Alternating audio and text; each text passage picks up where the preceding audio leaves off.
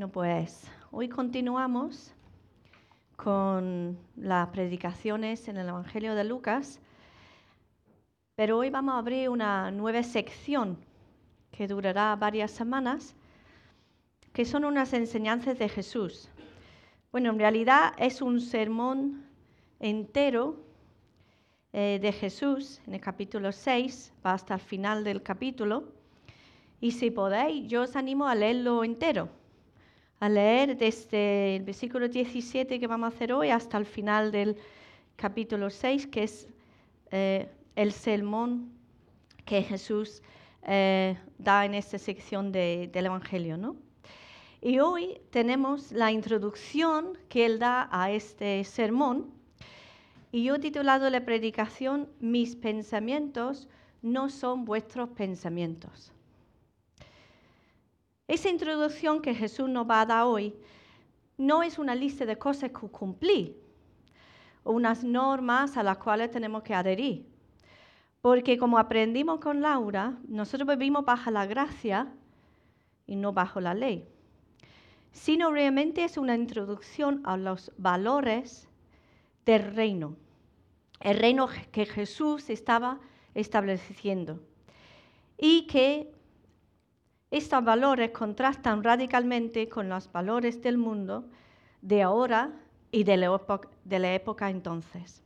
Entonces empezamos en Lucas 6, versículo 17. Dice, bajó con ellos y se detuvo en un llano. Eh, mire que Jesús, como vimos la semana pasada, acababa de eh, elegir sus doce apóstoles y ahora bajando con ellos de la montaña, em, les va a hablar sobre lo que es ser discípulo.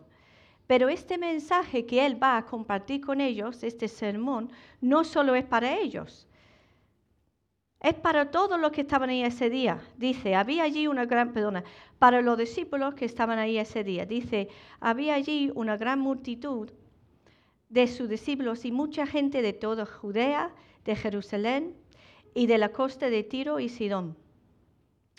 Entonces, había allí un grupo de sus discípulos, pero no solo los de Judea, sino también personas de toda la región, de Tiro y de Sidón. Entonces, lo más probable es que había personas que no eran judíos, que estaban escuchando a Jesús. Como él estaba en la montaña orando, ¿no? Y bajó, eligió su doce y sigue con ellos, este refleja un poquito cuando Moisés bajó de la montaña para compartir los diez mandamientos con el pueblo. Pero aquí Jesús no está compartiendo mandamientos, sino los valores de su reino. Y lo está compartiendo con cualquier que se atreviese a seguirle. Sea judío, judío sea gentil, sea lo que sea su condición social. Y aunque había más personas allí, había una multitud grande allí este día, el sermón está dirigido a sus discípulos. En el versículo 20 dice, Él entonces dirigió la mirada a sus discípulos y luego dice su, hablo con ellos. Y como nosotros también somos sus discípulos, este mensaje también es para nosotros hoy. En la primera parte que veremos hoy, la versión de Lucas, eh, es la versión de Lucas de las bienaventuranzas o las bendiciones. Es muy similar a lo que sabemos de las bienaventuranzas del capítulo 5 de Mateo y su versión del Sermón del Monte. Aquí en Lucas la llaman muchas veces el Sermón del Llano. Hay diferencias. Mateo, por ejemplo, da unos 8 o 9 bienaventuranzas. Lucas da 4. Las de Mateo parecen más espirituales. Bienaventurados los pobres en espíritu, bienaventurados los que tienen hambre y sed de justicia. Mientras Lucas habla de pobreza, de hambre, de lloro y punto. No cualifica esa pobreza, hambre, lloro. Lucas incluye cuatro ayes que son los opuestos exactos de las bendiciones. Cada bienaventuranza incluye una promesa. Cada hay una advertencia. Lo vamos a leer. Dice, dichosos vosotros los pobres, porque el reino de Dios os pertenece. Dichosos vosotros que ahora pasáis hambre, porque seréis saciados. Dichosos vosotros que ahora lloráis, porque habréis de reír. Dichosos vosotros cuando os odien, cuando os discriminen, os insulten y os desprestigien por causa del Hijo del Hombre. Alegraos en aquel día y saltad de gozo, pues os espera una gran recompensa en el cielo. Daros cuenta de que así trataron a los profetas, los antepasados de esta gente. Pero ay de vosotros los ricos, porque ya habéis recibido vuestro consuelo. Ay de vosotros los que ahora estáis saciados, porque sabréis lo que es pasar hambre. Ay de vosotros los que ahora reís, porque sabréis lo que es derramar lágrimas. Ay de vosotros cuando todos os elogien. Daros cuenta de que así trataron a los falsos profetas, los antepasados de esta gente. La palabra ay no es tanto una amenaza, sino más bien decir, qué terrible, qué lástima, qué terrible por ti que eres rico, por ti que eres, estás saciado, que eres popular. Y cuando leemos esto a primera lectura, parece una locura, una completa locura. Nadie en su sano juicio, ni entonces ni ahora, quisiera ser pobre, hambriento, llorando, odiado, insultado, rechazado. No puede haber bendición en esto, ¿verdad? Si choca más, si choca nosotros, más chocaba a los que estaban escuchando ese día. Es que en entonces la creencia común era que la prosperidad de los ricos indicaba que ellos tenían el favor especial de Dios. Si Dios controlaba la riqueza del mundo, no era Dios que le había dado esta riqueza. Y el pobre era considerado abandonado de Dios. Y Jesús lo va a enfrentar con esas creencias erróneas.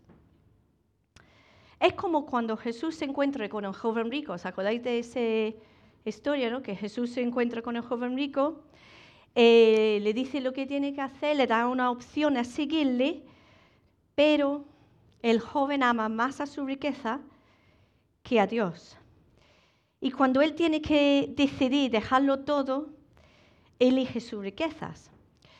Y Jesús dice a sus discípulos que cuán difícil es para los ricos entrar en el reino. Eso es que eso los sorprendía mucho.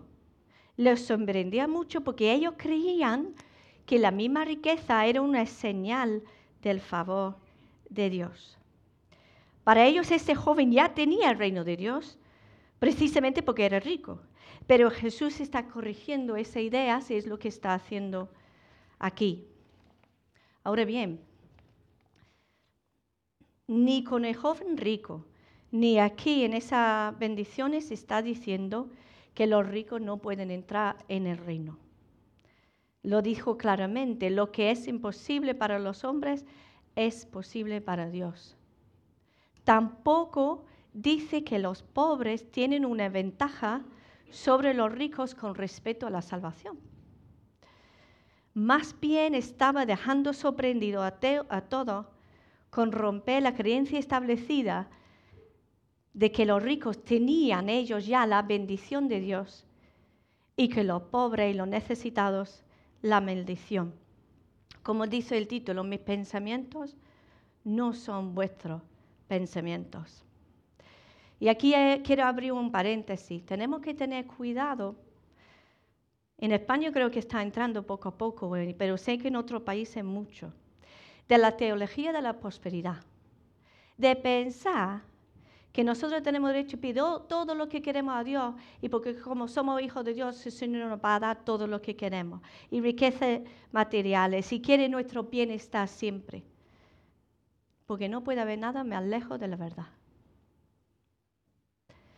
Entonces esas bendiciones que vemos aquí no son condiciones que garantizan la aprobación, la bendición o la salvación de Dios. Es claro que hay personas pobres, hambrientas, sufriendo, que nunca se acercan a Dios. Eso lo sabemos todos. Por otro lado, todos conocemos a personas con abundancia que aman al Señor, que lo buscan, que bendicen a otros. Pero sí es verdad que cuando miramos el Evangelio, Jesús daba especial énfasis a los necesitados.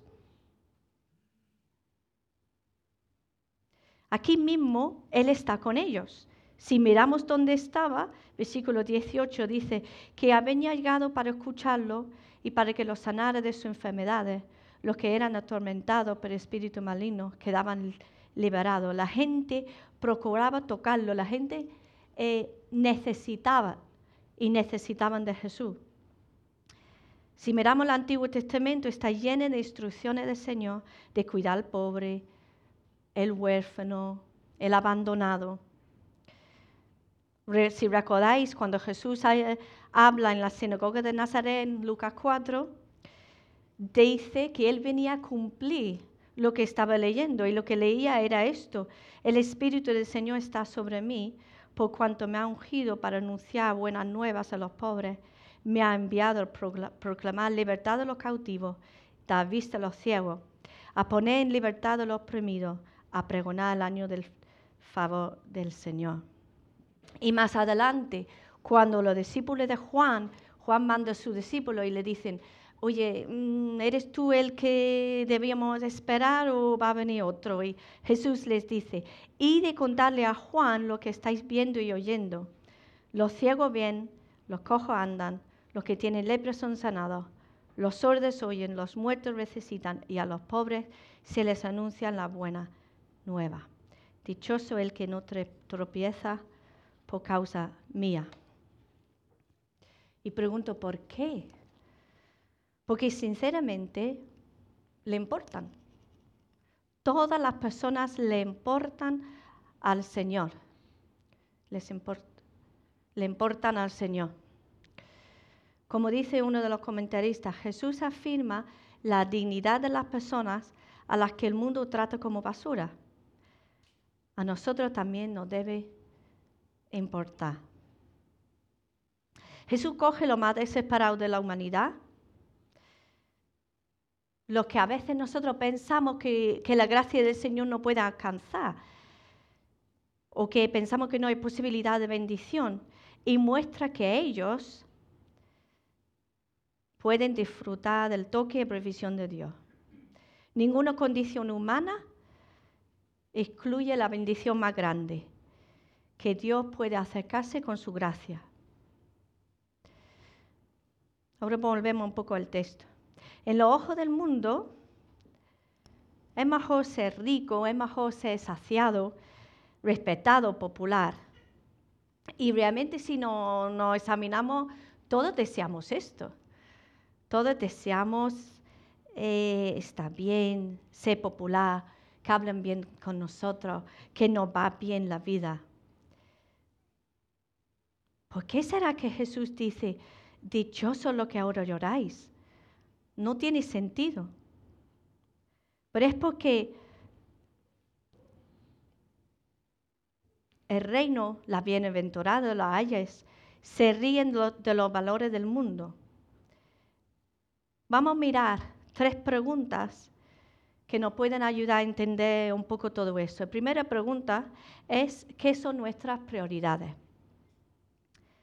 Si vamos al Antiguo Testamento, en Jeremías dice, así dice el Señor, maldito el hombre que confía en el hombre, maldito el que se apoya en su propia fuerza y aparta su corazón del Señor. Y 17.7 eh, dice, bendito el hombre que confía en el Señor y pone su confianza en Él. No podemos preguntar en qué o en quién está nuestro confiamos, en quién confiamos. En nosotros, en nuestra propia fuerza, en nuestra habilidad, en lo que tenemos, o confiamos en Dios. Jesús dice aquí, no confíes en tus riquezas, en tener mucha comida, en los buenos momentos, en que las personas te admiran y que te digan cosas bonitas. Y sí dice, ay, si dependemos de estas cosas, porque habrá consecuencias. El depender de las riquezas es eso. Lo tenemos, lo disfrutamos mientras que está. Pero como dice el versículo 24, ya habéis recibido vuestro consuelo. Esto no se puede llevar. No hay más. Por más que viva una vida fantástica, la triste realidad es que si alguien no pone su confianza en Dios en esta vida, no sirve de nada. Y hay condenación eterna. El texto dice, dichoso vosotros cuando os odien, cuando os discriminen, cuando os insulten y os desprestigien, por causa del Hijo del Hombre.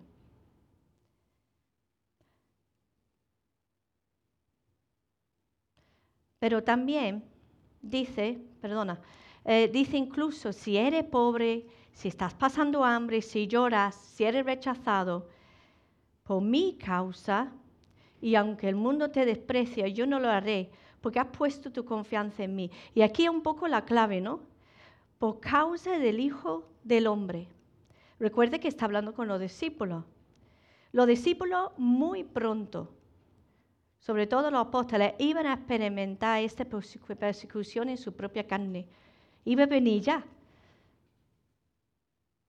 Pero Él dice a estos que le están escuchando que van a experimentar esa persecución, alegraros en aquel día y saltad de gozo, pues os espera una gran recompensa en el cielo.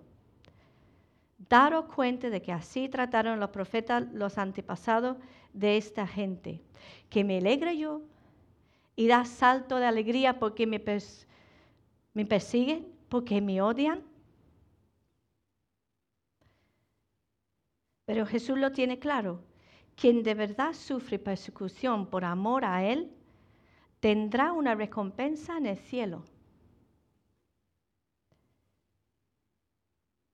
En la Reina Valera dice tendrá galadón en el cielo. Me gusta mucho este, esta palabra, galadón en el cielo. Y es su promesa.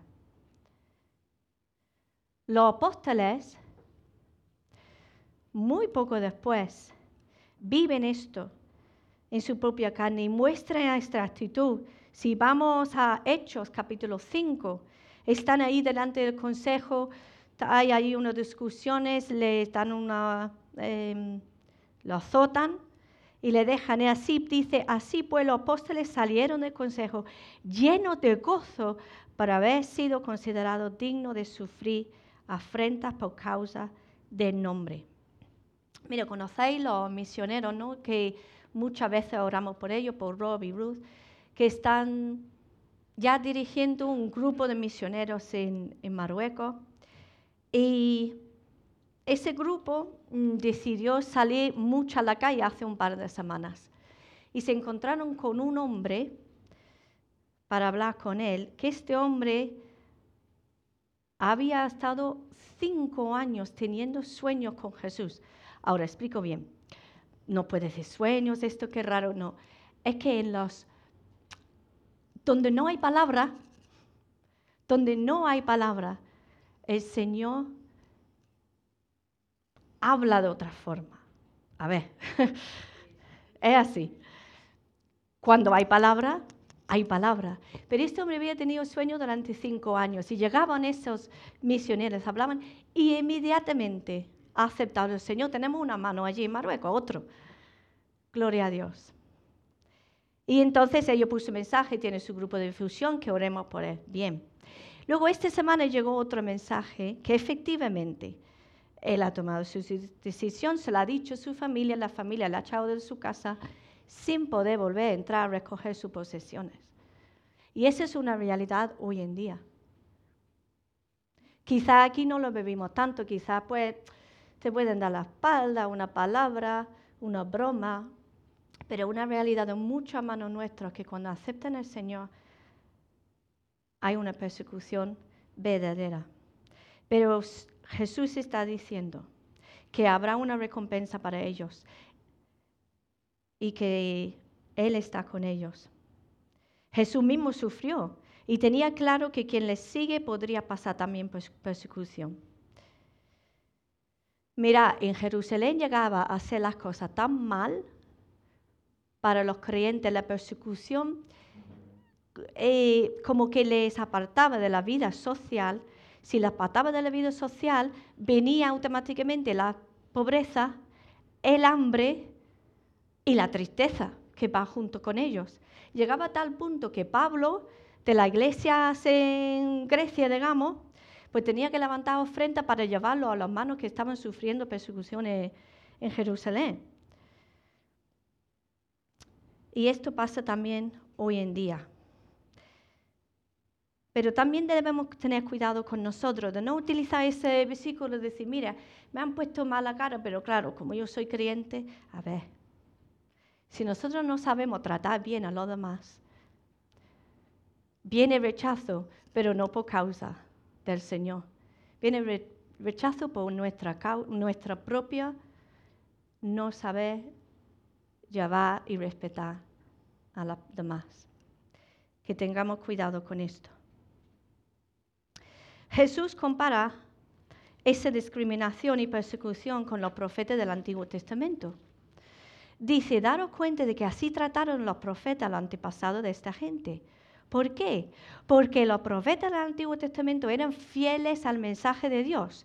Si pensamos en Elías, pensamos en Jeremías, en Isaías, en un montón de profetas, ellos eh, eran tratados mal porque no decían lo que los reyes, lo que las personas querían oír.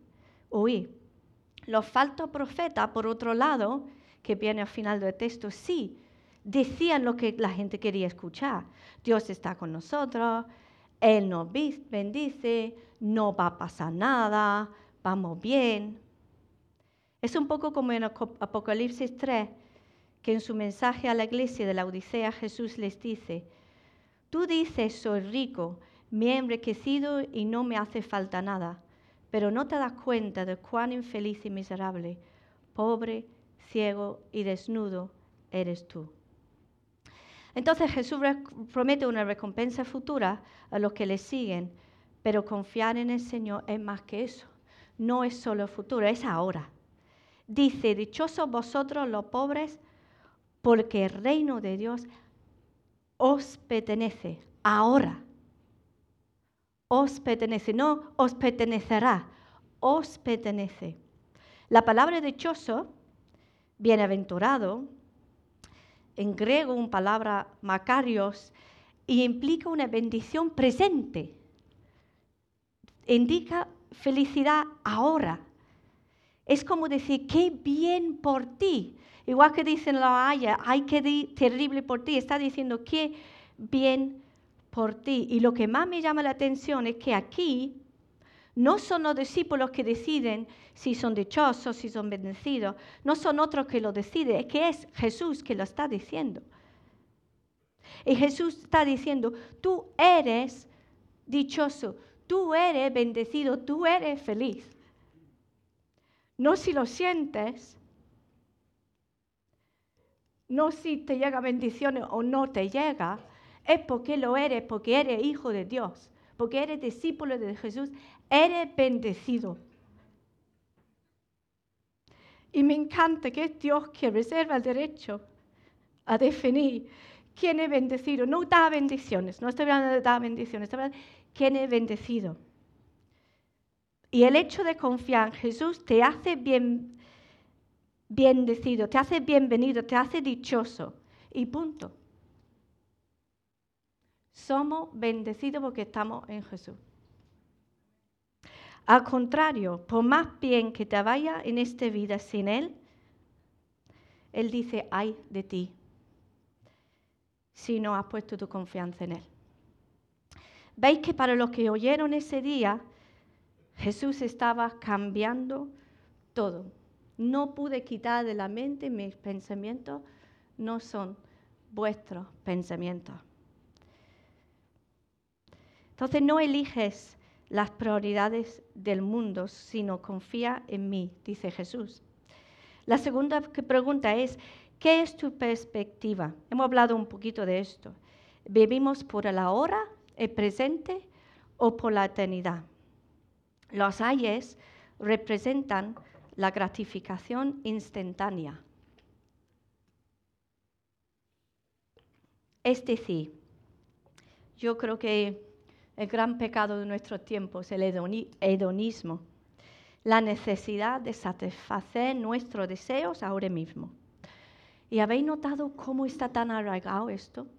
¿Cómo está en nuestra vida que tenemos que tener y tenemos que tener ahora y tenemos que querer? ¿Y habéis notado cómo no sacia?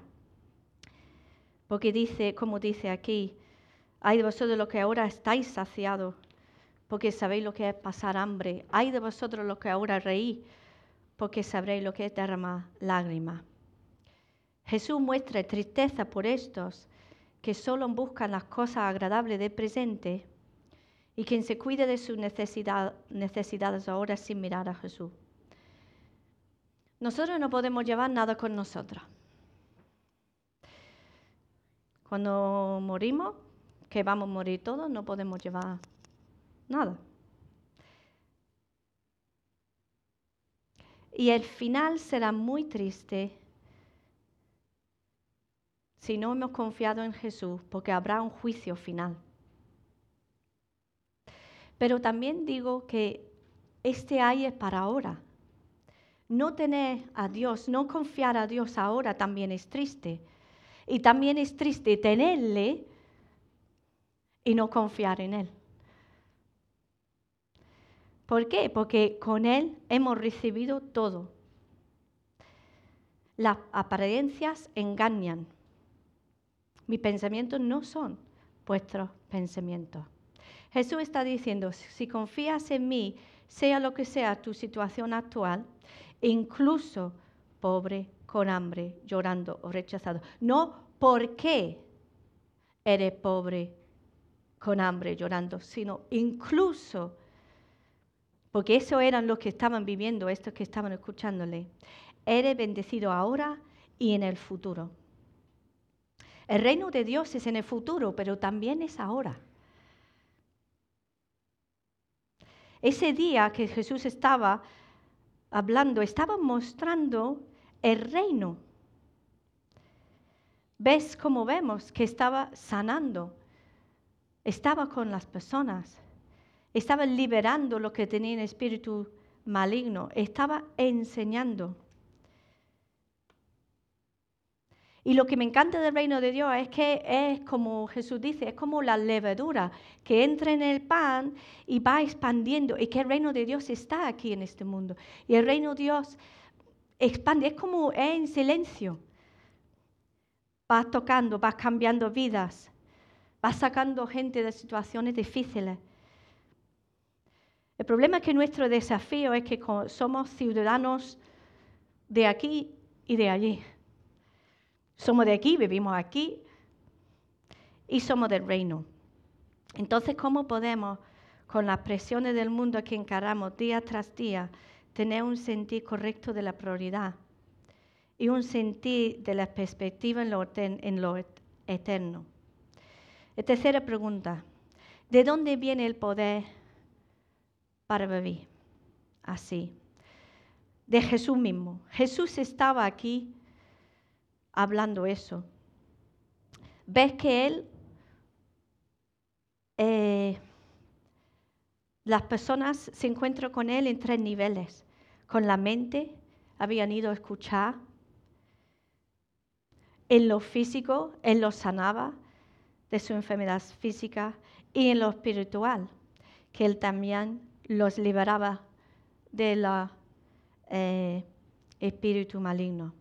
Y prometió, prometió, ese mismo poder a sus discípulos, a nosotros. Si vamos a Hechos 1.8, Él dice, cuando venga el Espíritu Santo sobre vosotros, recibiréis poder y seréis mis testigos, tanto en Jerusalén como en toda Judea y Samaria, y hasta los confines de la tierra.